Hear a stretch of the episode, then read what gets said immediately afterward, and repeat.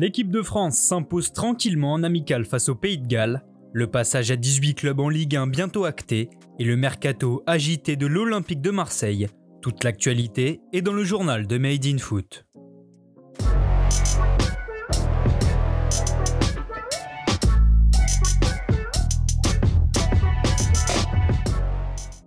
Une victoire et des promesses. Facile vainqueur du Pays de Galles 3-0 hier soir à Nice, les Bleus ont repris leur marque et de la confiance à 12 jours de leur entrée en lice à l'Euro. Sur le papier, le trio d'attaque Mbappé, Benzema, Griezmann faisait saliver au coup d'envoi et il n'a pas déçu. Dominateur, les champions du monde 2018 se retrouvent en supériorité numérique dès la 26e minute. Pour une main dans la surface, William écope d'un rouge et provoque un penalty. Pour son retour, Karim Benzema s'empare du ballon mais voit sa frappe croisée à ras de terre être sortie par une superbe parade de Ward. Les Français débloquent finalement la situation avant la pause grâce à Kylian Mbappé qui suit bien une frappe mal repoussée. En gestion, la formation de Deschamps fait tourner le ballon et affiche sa maîtrise technique.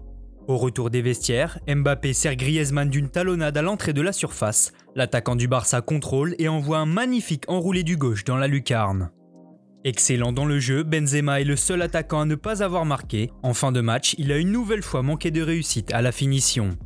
Sur un centre de Koundé, le numéro 19 enchaîne contrôle de la poitrine et frappe croisée. Le ballon termine sur le poteau mais revient sur Dembélé qui n'a plus qu'à la pousser au fond.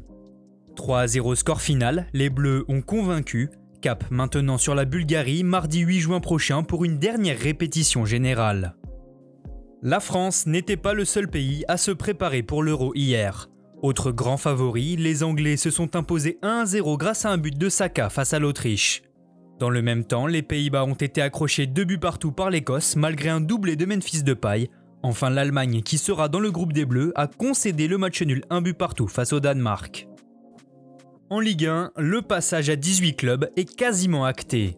Selon les informations de l'équipe, le collège de la Ligue 1 réuni hier a accepté la réduction du nombre d'équipes à partir de la saison 2023-2024.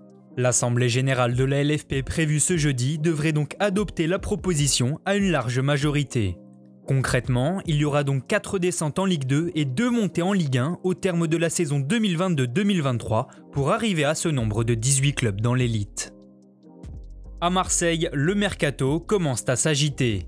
À la recherche d'une doublure pour Mandanda après le départ de Johan Pelé, l'OM a peut-être trouvé son bonheur en Espagne.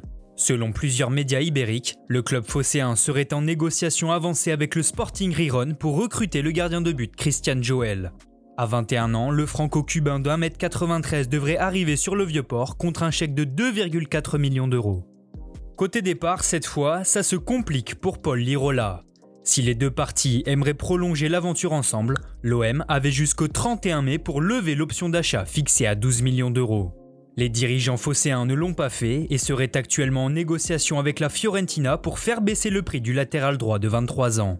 Problème, le profil de Lirola appelait particulièrement au nouveau coach de la Viola, Gennaro Gattuso, qui aimerait conserver l'Espagnol. Autre transfert sortant possible, celui de Boubacar Camara, à 21 ans, le milieu de terrain défensif sera en fin de contrat en 2022 avec l'OM, une situation qui plaît notamment à l'AC Milan.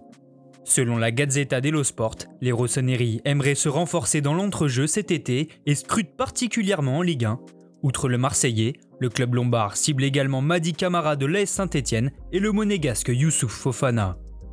Merci à tous de nous avoir suivis. N'hésitez pas à vous abonner, liker et partager. On se retrouve très bientôt pour un nouveau journal.